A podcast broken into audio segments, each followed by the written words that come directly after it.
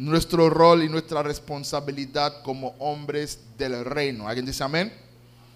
Um, estaremos esta noche compartiendo con ustedes, seamos varones, pero bíblicamente. Seamos varones, pero bíblicamente. Abren su Biblia en primer libro de Corintios 17, 16, el último capítulo de Corintios, capítulo 16. Vamos a leer el versículo 13, el versículo 13, sí. Creo que es el versículo 13. Los que me conocen saben que yo uso una Biblia que no tiene ni capítulos ni versículos. A veces yo me pierdo. Yo sé que el libro está, está por ahí al final, pero me imagino que es el 13 por ahí. Primer libro de Corintios capítulo 16. El 13 al 15 por ahí van a encontrar un versículo que dice de esta forma. Se lo encuentran, gritan que el número es el versículo. Dice, velad. Ah, el 13. Estad firmes en la fe portaos varonilmente y esforzaos. Todas vuestras cosas entonces sean hechas con amor. La voy a leer de nuevo. Velad, estad firmes en la fe, portaos varonilmente y esforzaos. Todas vuestras cosas sean hechas con amor. Si quieren podemos cerrar nuestros ojos, pero vamos a orarle al Señor. Padre, te doy gracias por tu presencia, por tu bendición, por la oportunidad de estar reunido aquí en esta iglesia, en tu casa, para adorar tu nombre, para bendecir tu santo nombre y para edificarnos los unos a los otros. Tu palabra dice que si dos o tres se reúnen en tu nombre, tú estás presente. No queremos invitarte, Espíritu Santo, sino queremos deleitarnos en la fe del Hijo de Dios, sabiendo que estás con nosotros. Te pedimos, oh Dios, que como tú lo has hecho en otras oportunidades, que ministres nuestra vida conforme a tu sabiduría y a tu riqueza en gloria. Es tu momento, es tu tiempo. Haz con nosotros conforme a tus eternos, designios. Y nosotros abrimos nuestros corazones, nuestra mente, para ser ministrado por ti, no con palabras, Padre, que alegran nuestros oídos, sino con palabras que inquietan nuestros corazones y que nos guían a tomar decisiones basadas sobre la verdad para que nuestra vida cada día se asemeja más a la vida perfecta de tu Hijo Cristo Jesús. Corrígenos, instruyenos, despiértanos, redargúyenos, fortalécenos, pero sobre todo, Padre amado, permite que al final del momento que estemos acá podemos darte a ti toda la gloria mientras nos deleitamos en saber que Dios una vez más lo ha hecho en nuestras vidas. Te lo pedimos por Cristo Jesús. Amén. Y amén. Amén. Esta noche vamos a hablar de masculinidad bíblica, de que nos seamos varones, pero bíblicamente, pero sobre todo enfocado a nuestro rol y nuestra responsabilidad dentro de nuestra familia. No es un sermón, es más bien una reflexión y le pedimos a Dios que nuestros corazones pueden recibir esa palabra, que lo hemos reflexionado, lo hemos, lo hemos orado y creemos que es la voluntad de Dios que, que podamos compartir principios y verdades sobre la palabra con respeto a nuestro rol como hombres en la familia, en la iglesia, en la sociedad, en la crianza, en el matrimonio, etcétera, etcétera. Ese versículo está en el último capítulo de ese libro que Pablo escribió a los Corintios. La carta que conocemos como la primera carta, en la cual él se está despidiendo, dándole instrucciones finales al pueblo sobre el día, sobre las ofrendas, sobre cómo tratar a, los, a los santos que estaban en la iglesia, cómo tratar a los misioneros, como el caso de Timoteo que estaba a punto de ir a visitar la iglesia, cómo tratar a aquellos incluso que se habían ido, como fue el caso de Apolos que, que no había, no tenía voluntad, dice Pablo, de visitar la iglesia en Corintio, etcétera, etcétera. Y en el versículo 13 es muy interesante la forma como Pablo nos dice a nosotros, mediante cuatro mandatos, lo que debe ser el comportamiento de un hombre en la familia o dentro de la iglesia. Y en ese texto hay cuatro mandatos claros. El primero es velar. Yo creo que en esos cuatro mandatos hay tres que tienen que ver con todo el cuerpo de Cristo, no solamente con los hombres. Todos tenemos la responsabilidad, sea hombre, sea mujer, niño o joven, de velar, de estar constantemente despierto. Y era algo muy interesante, sobre todo al principio de la iglesia, porque desde el nacimiento de la iglesia en Pentecostés, sobre todo, sobre todo en la era apostólica, para ellos el regreso de Cristo era algo inminente. Para ellos Cristo podía regresar en cualquier momento y fue lamentable el momento que la iglesia dejó de creer que Cristo podía regresar en cualquier momento. Porque a partir de ese momento la iglesia comenzó a descuidar su testimonio público, a descuidar la vida en santidad y comenzar a negociar su cristianismo a cambio de algunos beneficios temporales y pasajeros. Amén. Así que sería bueno si nosotros volviésemos a creer otra vez que Cristo regrese mañana. Y que mañana creamos que regresa mañana. Porque al hacer así podríamos estar viviendo constantemente a la expectativa de la manifestación del Hijo de Dios en gloria. Entonces ese mandato es para toda la iglesia. El segundo mandato, estar firme en la fe, es también para toda la iglesia. Porque solamente estando firme en la fe podemos realmente vivir una vida que agrada a Dios. Porque la palabra nos enseña de forma muy clara que sin fe es imposible agradar a Dios. Y la vida que Dios acepta, la vida que Dios galardona, la vida que Dios bendice es una vida que sea de agrado a Él. Por eso Dios se, se regocija al mirar a Jesucristo en más de una ocasión Él dice, he aquí mi Hijo amado, en quien tengo complacencia, el que produce contentamiento, el que produce agrado a mi corazón.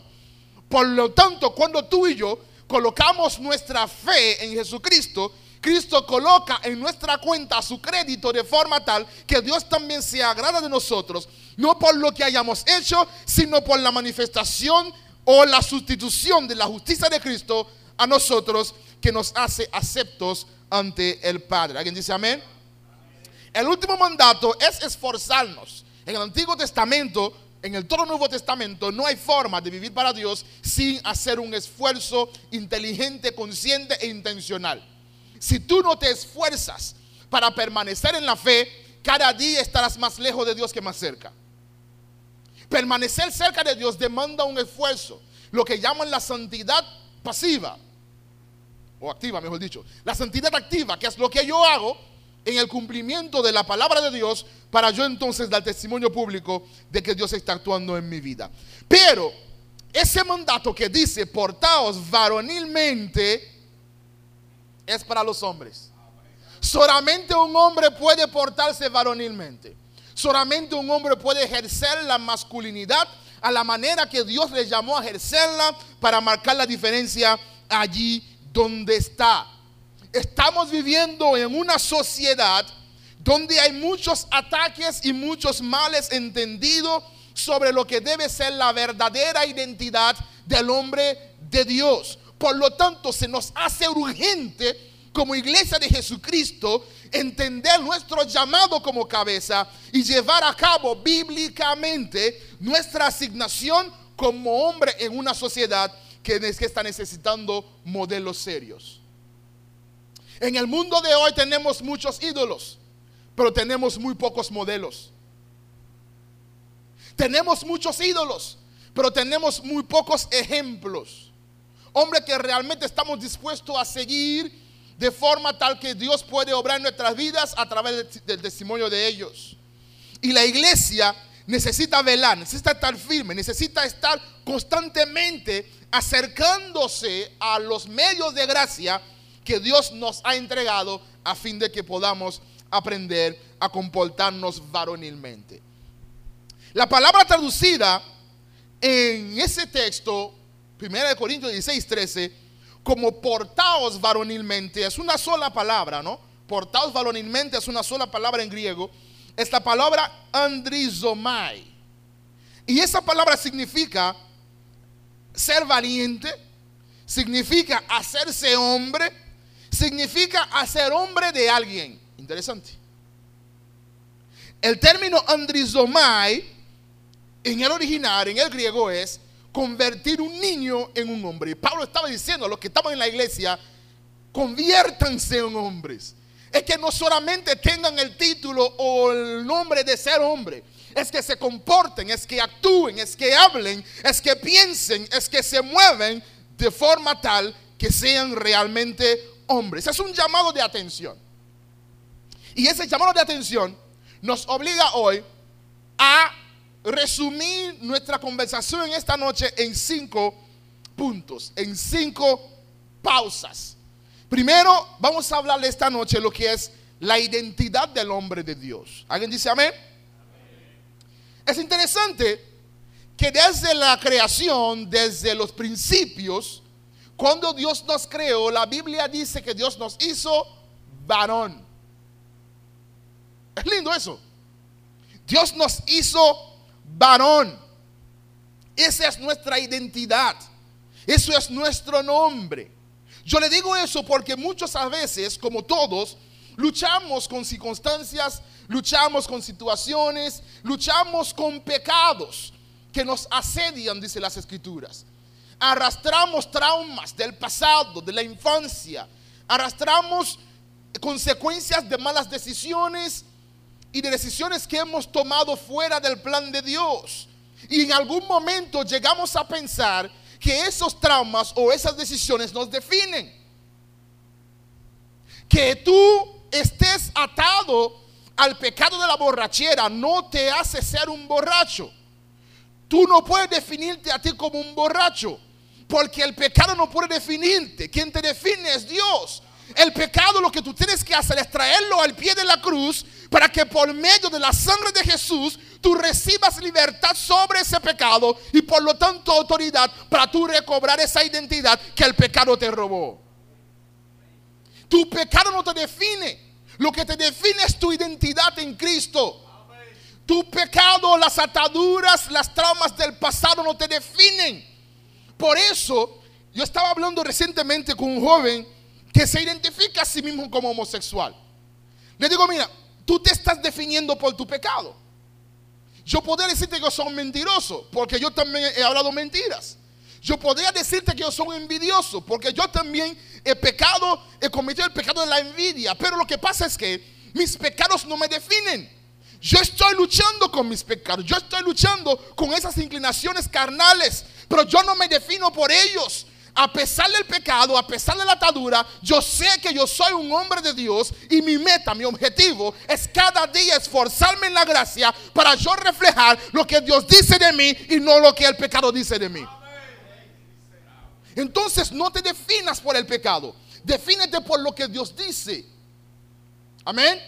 Porque tu identidad es lo que Dios dice de ti, no lo que el pecado dice de ti. Además, la palabra nos enseña que aquellos que están en Cristo ya el pecado no te gobierna. El pecado no enseñorea en vuestros miembros mortales, porque Cristo te ha dado autoridad, te ha dado libertad. Por eso ahora tú puedes en Cristo vivir una vida con una identidad propia.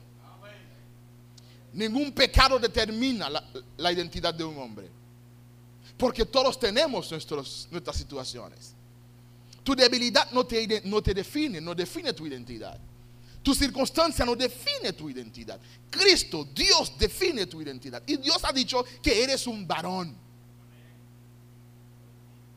Que eres un hombre. Y que Dios cuenta contigo, cuenta conmigo para llevar a cabo su tarea aquí en la tierra. Pero ¿qué pasa? A veces vamos a uno de ambos extremos. Cuando nosotros hablamos de que Dios nos ha llamado a ser hombres, a ser varones, no estamos diciendo que Dios nos llamó a ser machos, alfa, los famosos machos varones masculinos.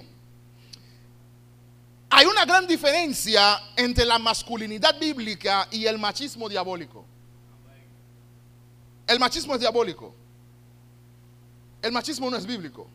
La masculinidad es bíblica. ¿Ustedes saben por qué existe hoy el feminismo? Existe el feminismo por el machismo. Sí. El machismo es dañino y distorsiona el plan de Dios para una masculinidad responsable. El feminismo existe, mis hermanos, es porque nosotros como hombres, como varones, como hombres de Dios hemos fallado. ¿En qué hemos fallado? Hemos fallado en amar de verdad. Existe hoy el feminismo porque los hombres hemos fallado en amar de verdad. Y en vez de amar, estamos tratando de controlar y exigir. Y el amor no controla ni exige, el amor simplemente da. Cuando Dios quiso mostrar su amor para con nosotros, de tal manera amó Dios al mundo que comenzó a exigir no. De tal manera que amó Dios al mundo que dio a su Hijo unigénito para que todo aquel que en él crea no se pierda, mas tenga vida eterna. Cuando Dios quiso mostrar su amor, Dios dio. No exigió ni tomó. Entonces dejamos de amar y comenzamos a exigir y a controlar. Y a causa de esa falta de amor, hoy tenemos que luchar contra el feminismo. Existe el feminismo porque nosotros no solamente hemos dejado de amar de verdad, porque hemos dejado de ser compasivos. Las mujeres se rebelan contra la autoridad masculina puesta por Dios porque nosotros hemos perdido la perspectiva de lo que es la compasión. Hemos dejado de ser compasivos y nos hemos vuelto ásperos. Ser compasivo es masculinidad responsable. Ser áspero es machismo diabólico. Y Dios nos llamó a ser compasivos, no ásperos. Dios nos llamó a ser varones, no machistas.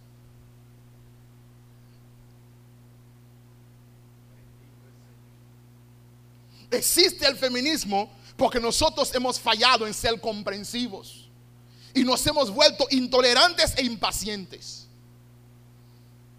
Ser comprensivo es ser varón, bíblicamente. Pero ser intolerante y ser impaciente es machismo. Porque queremos que sean tolerantes con nosotros. Es que ella tiene que entenderme. Pero tú la entiendes. El feminismo existe porque nosotros hemos fallado en cuidar. Nos hemos vuelto descuidado y desinteresado. Existe el feminismo porque nosotros no ejercemos la masculinidad responsable y hemos, nos hemos vuelto insensibles. Los hombres nos hemos vuelto insensibles. Hemos construido corazas. Corazas alrededor del corazón, corazas protegiéndonos de qué, no sé. Hemos fallado también en ser responsables. Y como no somos responsables, ya no somos dignos de confianza. Nosotros como hombres hemos fallado en ser inspiradores. Perdemos nuestros ideales, la valentía. Ya nadie habla de valores, ya nadie habla de valentía, ya nadie habla de propósito. Estamos hablando de cosas de niños y necedades. Hoy existe el feminismo porque los hombres hemos fallado en ser líderes, como Dios nos ha llamado a ser. Ya nadie vive por la visión ni tiene la iniciativa de glorificar a Dios. Existe el feminismo porque nosotros los hombres hemos fallado en ser proveedores. A veces por razones legítimas o no, nuestras esposas tienen que salir a trabajar. Por la razón que sea. Pero si la mujer salió a trabajar afuera, ¿por qué el hombre no ha entrado a trabajar en la casa? Me explico. ¿Ustedes creen que es justo que los dos salen a las 7 de la mañana? Y los dos llegan a las 8 de la noche o a las 7 de la noche o a las 6 de la tarde y los dos llegan del trabajo a la misma hora, la mujer se pone a hacer todos los oficios de la casa mientras tú te sientas a rascarte la panza. ¿Crees que es justo? Esa actitud irresponsable es lo que fomenta el feminismo y destruye la masculinidad responsable y crea entonces condiciones para que crezca el machismo diabólico dentro de la familia. Y por último, nosotros hemos fallado en ser esposos. ¿Qué es lo que tú estás diciendo? Yo soy esposo de mi esposa. Muchos de nosotros nos hemos convertido en supervisores y jefes en la casa, no esposos. ¿Me entendieron? Hemos fallado en ser esposos. Nos hemos convertido en supervisores y en jefes. Llegamos a la casa a ver lo que está bien, lo que está bien colocado, lo que está correcto. ¿Por qué ese vaso ahí? ¿Por qué la cama así? ¿Por qué? ¿Por qué? ¿Por qué? Pero si algo no funciona, arréglalo tú. Pon la mano y colabora. Entonces, cuando hablamos de masculinidad responsable, estamos hablando de hombres presentes que colaboran y aportan para la construcción del hogar que nuestras esposas y nuestros hijos merecen. La masculinidad responsable, lo repito, son hombres presentes que colaboran y aportan para la construcción del hogar que nuestras esposas y nuestros hijos merecen. Masculinidad saludable es convertirse en modelo a seguir e imitar. El mundo, les decía ahorita, está lleno de ídolos, pero no hay modelos, no hay ejemplos. Los ídolos de nuestros hijos son los delincuentes que andan allá afuera. Hombres que no salen de las cárceles son los ídolos de nuestros hijos. Los merengueros y los raperos, los delincuentes que están allá afuera. Quieren ser como ellos. Porque nosotros hemos fallado y no estamos enseñando realmente cómo debe ser la masculinidad bíblicamente. Así que necesitamos hombres de verdad, hombres que asumen compromiso, que inspiran, que sean líderes y que marcan la diferencia ahí donde Dios los ha colocado. Ahora mismo, si ya hemos dicho en que hemos fallado, vamos a hablar entonces de lo que son las características del hombre de Dios. Amén para que nosotros podamos portarnos varonilmente, lo primero, necesitamos aprender a ser, número uno, compasivos. La compasión, esa palabra significa literalmente sufrir juntos. Necesitamos comenzar a ser compasivos en el hogar, compasivos en la sociedad y compasivos en la crianza de nuestros hijos. Tenemos que estar allí practicando la compasión, mostrando compasión, como Cristo lo mostró cuando caminó juntamente con sus discípulos. Amén. Esa es la primera característica de un hombre de la Biblia, un hombre de Dios. La compasión. No podemos ser indiferente ni intolerante frente al dolor ajeno. Eso no te hace hombre. Eso te hace un robot. Eso te hace un monstruo. Un hombre siente compasión. Cuando Jesús narró la historia del samaritano, el buen samaritano, no sé por qué le dice, bueno, parece que los otros son malos, pero está bien.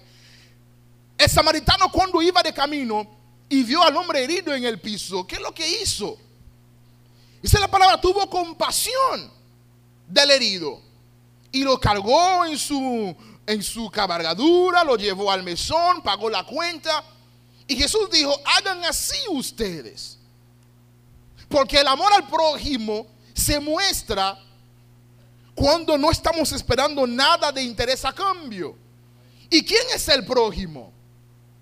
El próximo, el que está al lado. Y de los que están a tu lado, ¿quiénes están más cerca de ti?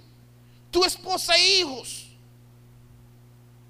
A veces somos los mejores cristianos en la iglesia, pero cuando llegamos en la casa se acabó el gozo para los que están. Cuando salimos rumbo a la iglesia, la gente está feliz, pero por fin se va. Y cuando ven que son las 10 y estamos a punto de llegar, ahí viene. Ahí hay un problema. El punto es que tú no lo sabrás, porque nunca te lo dirán de frente. Pero tenemos que crecer en compasión. Segunda característica de un hombre de Dios es santidad. Cuando hablo de santidad, no hablo de la ropa, no hablo de lo que como, ni de lo que ni de, lo que he visto. Estoy hablando de vivir por la pasión, por la gloria de Dios, de modo que estoy dispuesto a morir por esa causa. Es vivir apartado para Dios. La tercera característica de un hombre de Dios, de que se porta varonilmente, es que tiene liderazgo. Cuando hablo de liderazgo, estoy hablando de un hombre que inspira. Que podamos inspirar a nuestras esposas e hijos y que nuestras esposas se sienta orgullosa cuando camina con nosotros, no por lo que hemos logrado, no por el tamaño de la billetera, sino porque siente que en ese hombre realmente hay pasión, hay, hay devoción, hay entrega y Dios va a hacer algo contigo que va a bendecir esta generación. ¿Tu esposa se siente orgullosa de ti o tú lo avergüenza? Y ese liderazgo se ve cada día, en el día a día, para cumplir con nuestra asignación. Mira, no voy a decir nada de eso. También necesitamos inteligencia espiritual, compasión, santidad, liderazgo, inteligencia espiritual para entender y aplicar las verdades espirituales en nuestras decisiones diarias.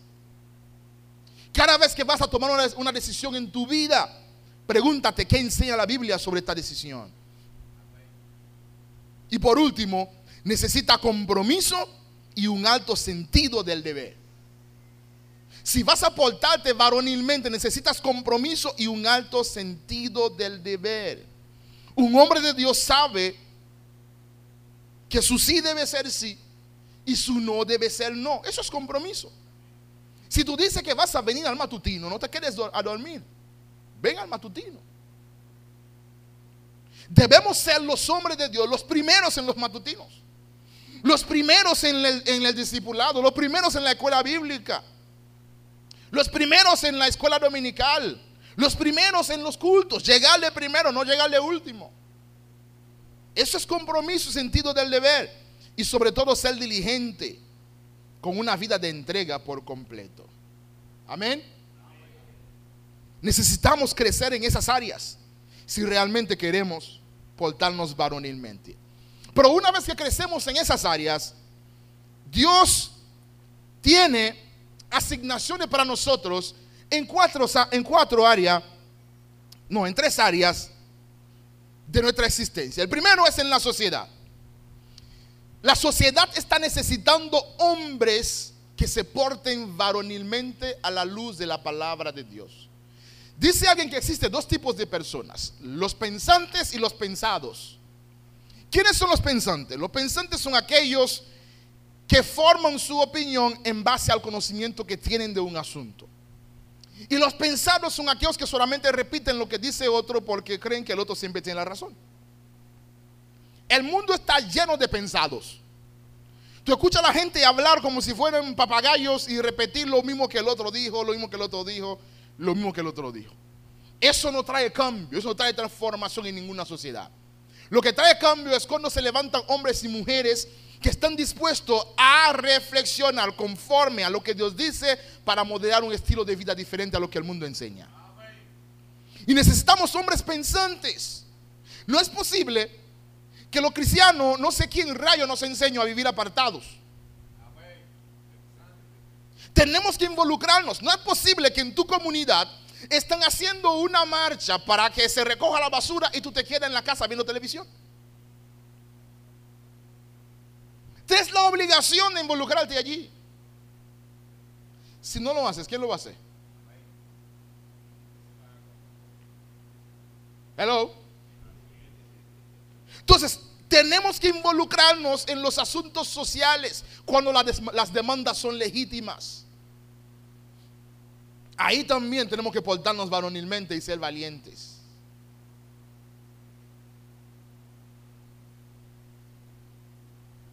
¿Tenemos que ser agentes de cambio o seremos simplemente cobardes confabulados? Y ustedes saben que los cobardes, no entran al reino, ¿verdad que no? De la fila de los que van al infierno en Apocalipsis, el que está adelante, adelante, adelante es el cobarde. Después sigue el borracho, el fornicario, el homicida, el mentiroso, el hechicero. Pero adelante, adelante, adelante está el cobarde. Porque los cobardes no entran. Tenemos que ser valientes. Es nuestro compromiso con la sociedad. Con la familia. Tenemos también un compromiso de ser líderes responsables. Que asumimos el compromiso. No le deje a la esposa la responsabilidad de diseñar el presupuesto de la familia. No le deje a la esposa la responsabilidad de buscar la nota de los hijos siempre. El otro día yo fui a buscar la nota de mi hijo. A mí me dio vergüenza. De 40, de 40 niños que había en el aula, había 38 mujeres, dos hombres buscando notas. ¿Dónde rayos están? Es que no le, no le importa la calificación de sus hijos. Cuando vas a la sala de la pediatría, solamente ves mujeres. ¿Dónde rayos están los hombres? ¿No le importa la salud de sus hijos? Tus hijos se recordarán de eso. Sí. Yo me recuerdo mi papá acompañarme a recoger la nota. Yo me recuerdo de la primera vez que, fui al lugar donde mi papá trabajaba. Me recuerdo. La primera vez que me llevó a su trabajo para que yo vea lo que él estaba haciendo. Dedícale tiempo a construir memorias y recuerdos que perdurarán y que marcarán la diferencia en tu familia. Tus hijos necesitan padres presentes. Mira, una de las grandes plagas de la sociedad de hoy son muchos niños huérfanos de padre presente. Papá está, pero no está. Está en la televisión, está con los amigos, está en el celular, está en todo lugar, pero menos con los hijos. Me acuerdo la primera vez que mi papá me llevó a la barbería a cortarme los cabellos, que él se sentó al lado y yo en la otra silla. Entonces necesitamos padres que estén presentes en la vida de sus hijos y esposos que sean amorosos y participativos en la casa para que nos convirtamos en modelos de honra en nuestra sociedad. Amén. En la iglesia también tenemos responsabilidad. Mira, en el Antiguo Testamento estaba la unción del rey, que los reyes eran de la familia de Judá, y la unción sacerdotal, que los sacerdotes eran básicamente de la tribu de Leví, los descendientes de Aarón.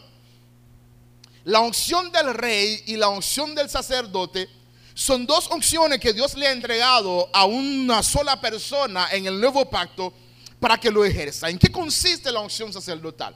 La unción sacerdotal consiste en llevar a cabo el ministerio que Dios te ha entregado para bendecir vida y familias, básicamente. Y la unción del rey es tú ejercer los dones, los talentos que Dios te da fuera del cuerpo de Cristo para adquirir riquezas a fin de que puedas costear los asuntos que ocurren dentro del ministerio. Lo que ocurre dentro se ocurre mediante la gracia. Lo que ocurre fuera, pero cuesta. Amén. Ministrar es por gracia, pero ministrar cuesta.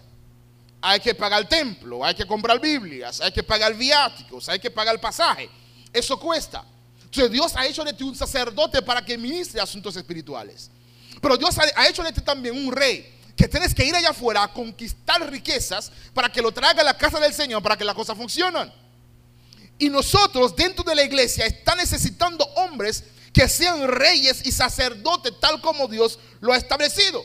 A fin de que todos juntos podamos ser luz en el mundo y sal de la tierra tal como el mundo lo está esperando. Necesitamos ser verdaderos reyes y sacerdotes. Reyes que conquistan riquezas y sacerdotes que ministran a través de esas riquezas para bendiciones de muchas vidas. Le voy a decir una cosa, mis hermanos. Se necesita un hombre para enseñar a un niño a ser hombre. Amén. Solamente un hombre puede enseñarle a un niño a ser hombre. Y en la iglesia hay demasiados niños. Hay muchos que parecen hombres, pero son niños. Se necesitan hombres que asumen su responsabilidad desde una perspectiva bíblica. Dios usa hombres para llevar a cabo su visión aquí en la tierra. Dios no manda ángeles. Amén. Su visión aquí en la tierra se lleva a cabo a, través del ministerio del hombre. Se necesitan hombres que defienden los valores de la familia y luchan por las conquistas sociales y que sean legítimas. Les voy a dar cuatro aplicaciones para cuatro tipos de hombres, lo que Dios espera de cada uno de nosotros. A los hombres que son, que son solteros.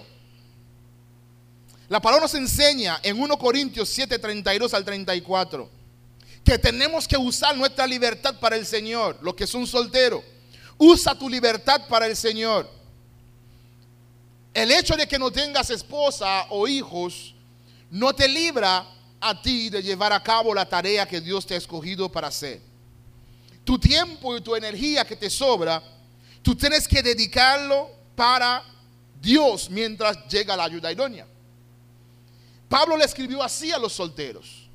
Glorifiquen a Dios en su soltería y viven una vida de santidad a fin de que su testimonio sea inquebrantable. A los que son esposos, aquellos hombres aquí que son esposos, Dios te manda a ti en Efesios 5, 25 al 27, de que tú tienes que amar a tu esposa como Cristo amó a la iglesia, se entregó a sí mismo por ella.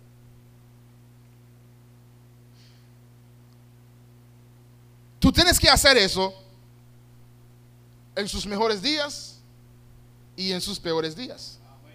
Sería muy fácil que ella solamente tuviese días buenos. Pero nuestras esposas también tienen días malos. Y en esos días malos tú no tienes alternativa. La única opción que tienes es seguirla amando. Y cuando Cristo te abandona a ti, tú puedes abandonar la tuya. Tú puedes abandonar a tu esposa el día que Cristo abandona la suya. Pero como Cristo no abandonará a la iglesia, tú tampoco tienes permiso para abandonar a tu mujer. Y a veces la gente pregunta, más, ¿cómo yo sé que me casé con la mujer correcta? Le respondo como respondió John Piper una vez. Busca el certificado de matrimonio. asegúrate de que el nombre que está certificado también es el nombre que está en su cédula. Si es el mismo nombre, esa es la mujer correcta. Sí. Si el nombre que está en el certificado está en su cédula, pues esa es. Trátala con respeto. Ah, lo que pasa es que Dios dice que la mujer tiene que ser sumisa y ella no se está sometiendo. Sí, pero ella tiene que ser sumisa a un hombre que la ama. Porque es una relación de amor y respeto. Ella tiene que someterse a un hombre que la ama. Tú y yo nos sometemos a Cristo. ¿Por qué? Porque la palabra dice que Cristo nos amó primero. Nos amó tanto que entregó su vida por nosotros. Muéstrale a tu esposa el mismo nivel de comprensión y de perdón que tú esperas de Cristo. No por lo que ella hace o lo que ella no hace, sino por lo que ella es. Tu propio cuerpo y coheredera juntamente contigo de la gracia de Dios. No estoy diciendo que será fácil, para nada. ¿Ustedes creen que le fue fácil a Cristo morir por nosotros? No le fue fácil a Cristo morir. Cuando estaba en Getsemaní, él sudó gotas de sangre. Gotas de sudor de sangre. No le fue fácil. Cuando estaba clavado ahí arriba, él gritó, tengo sed, le dieron vinagre.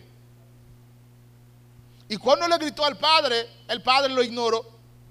Se oscureció el cielo. No le fue fácil. ¿Usted cree que tendrás que pasar más de ahí para amar a tu esposa? Creo que no. La palabra dice que el hombre que maltrata a su mujer cuando ora, Dios no lo va a escuchar. Tu oración tendrá estorbo. Amén. Tu mujer al lado tuyo tiene que sentirse la mujer más bendecida de la tierra, protegida, cuidada, invencible, que te vea a ti como un superhéroe. Eso es el llamado de Dios a los hombres de Dios. Como padre, instruye a tus hijos a ser hombres. Tú tienes el deber de levantar tus hijos en los caminos del Señor. No le corresponde a tu esposa ser el ejemplo de fe para tus hijos. A ti te corresponde. A ti te corresponde enseñarlo a orar, enseñarlo a leer la Biblia, enseñarlo a ser piadoso, enseñarlo a ser santo, a ser amoroso y compasivo. Es a ti que te toca.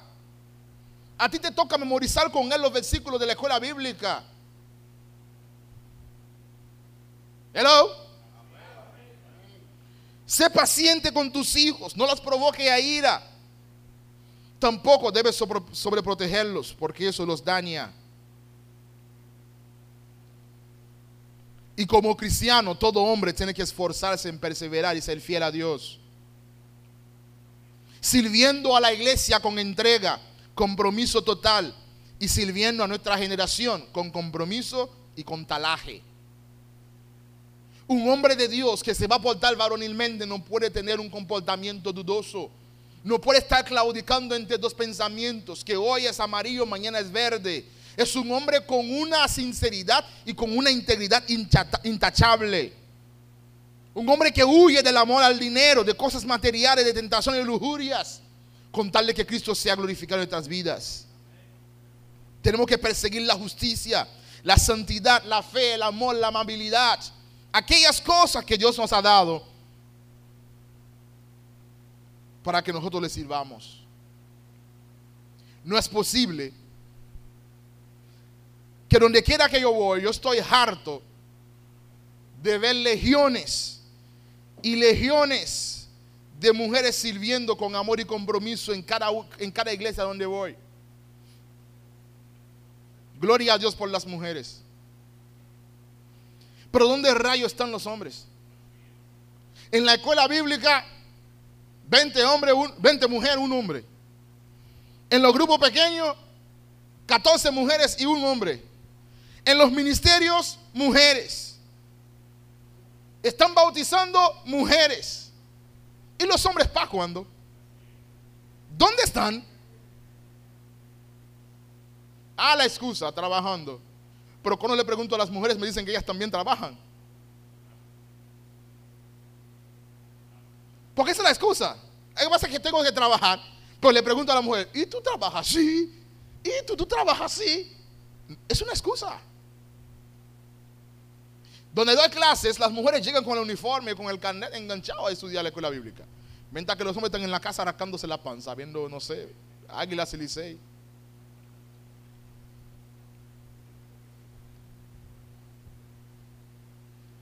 Mis hermanos, es impostergable que nosotros nos levantemos hoy a ser hombres de verdad. El mundo necesita, está buscando hombres de verdad. Y te voy a decir una cosa. Aún las feministas, cuando se encuentran con un hombre de verdad, aplaudan la actitud de un hombre bíblico. Un hombre compasivo, un hombre amoroso, un hombre con autoridad, con carácter, con temple, con visión y un hombre apasionado por las cosas de Dios.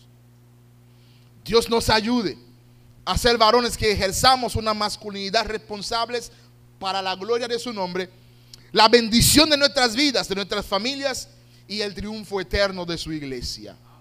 Ese es el llamado, no hay otro. Y eso no se consigue con buenas intenciones, sino con buenas acciones. Porque no es que yo quiero ser un hombre para Dios, mm, mm, es que voy a tomar acciones para ser un hombre que glorifique a Dios. Porque las buenas intenciones nunca traen ningún cambio. Lo que trae cambio son buenas acciones, que hoy podemos evaluar nuestras vidas y darnos cuenta dónde hemos fallado en amar y corregirlo. Dónde hemos fallado en ser compasivo y corregirlo. Dónde hemos fallado en ser inspiradores y corregirlo. Dónde hemos fallado en ser hombres a la luz de la palabra de Dios y corregirlo, pero hoy no dejarlo para mañana, en ser intencionales. Los cambios no suceden por sí mismos, suceden mediante la acción y la determinación. Y el mundo nos está necesitando, mis hermanos. Santiago te necesita, la iglesia te necesita, tu familia te necesita. Conviértate en el hombre que tú quieres que tus hijos sean. Conviértate en el hombre que tú quieres que los esposos de tus hijas sean. Conviértate en el esposo que tu esposa soñó por, lo, por la cual oró o por la cual está orando. Solamente así la iglesia puede volver a tomar el lugar que perdió, ser la máxima referente moral y la máxima referente de autoridad en una sociedad destruida, descompuesta y vuelta loca. Necesitamos hombres de verdad.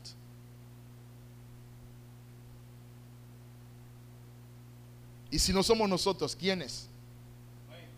Y si no es ahora, ¿cuándo? Si no somos nosotros, pues vamos a salir a buscar lo que son. Pero yo creo que aquí hay. En menos de, de 100 años, 12 hombres simples, ¿qué 100 años? 70 años, ni 70, 40 años. Jesucristo ascendió al cielo en el año 36 más o menos, entre 33 y 36 de nuestra era. Para el año 70 el cristianismo era un problema para el imperio romano. Que le costó al, al imperio quemar la ciudad de Roma entera para acusar a los cristianos y deshacerse de ellos. En 40 años, 12 hombres cambió un imperio.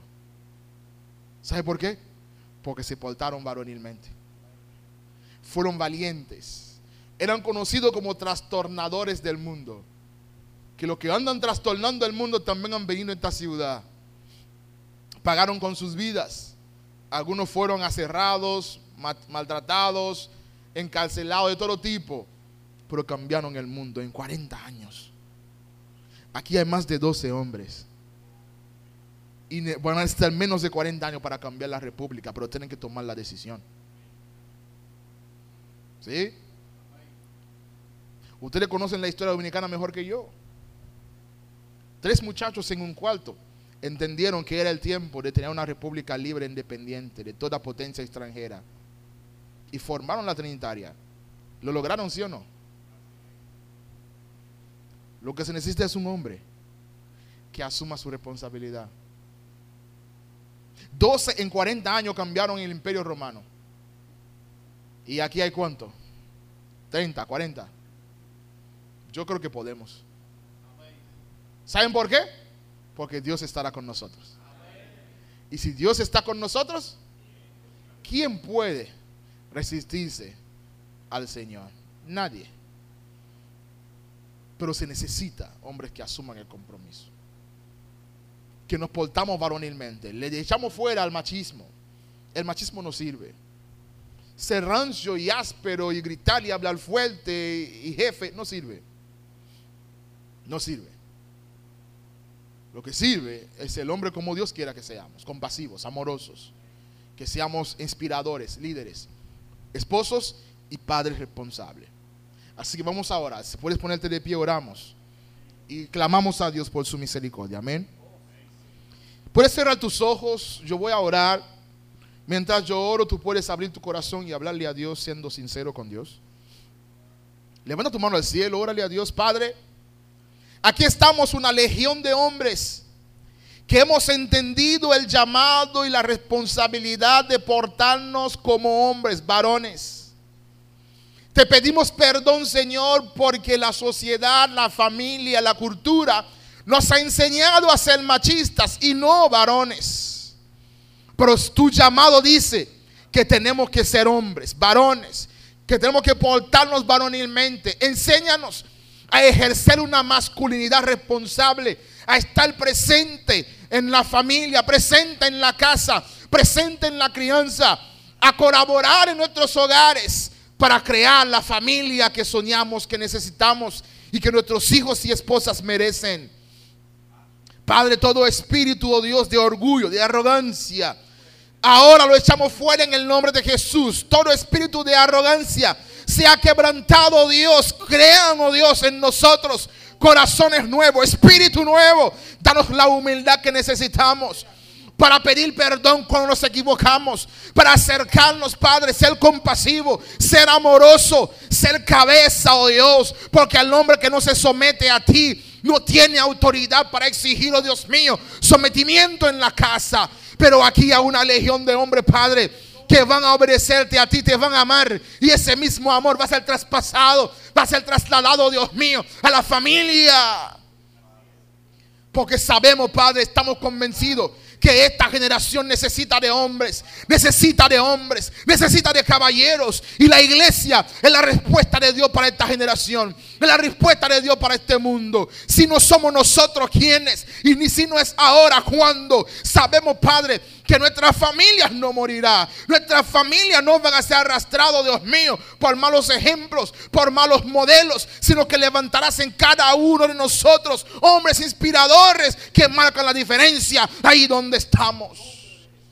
En el nombre de Jesús, mira cada familia representada, cada urbanización, cada barrio, cada rincón de la ciudad representada en este lugar. Padre, yo clamo al Dios del cielo para que derrames una opción sacerdotal, una opción del rey, una opción de poder, una opción de compromiso, una opción, oh Dios mío, de liderazgo sobre cada hombre aquí y asumamos compromiso, porque la iglesia nos necesita, la ciudad nos necesita, la nación nos necesita y aún el mundo nos necesita, Señor.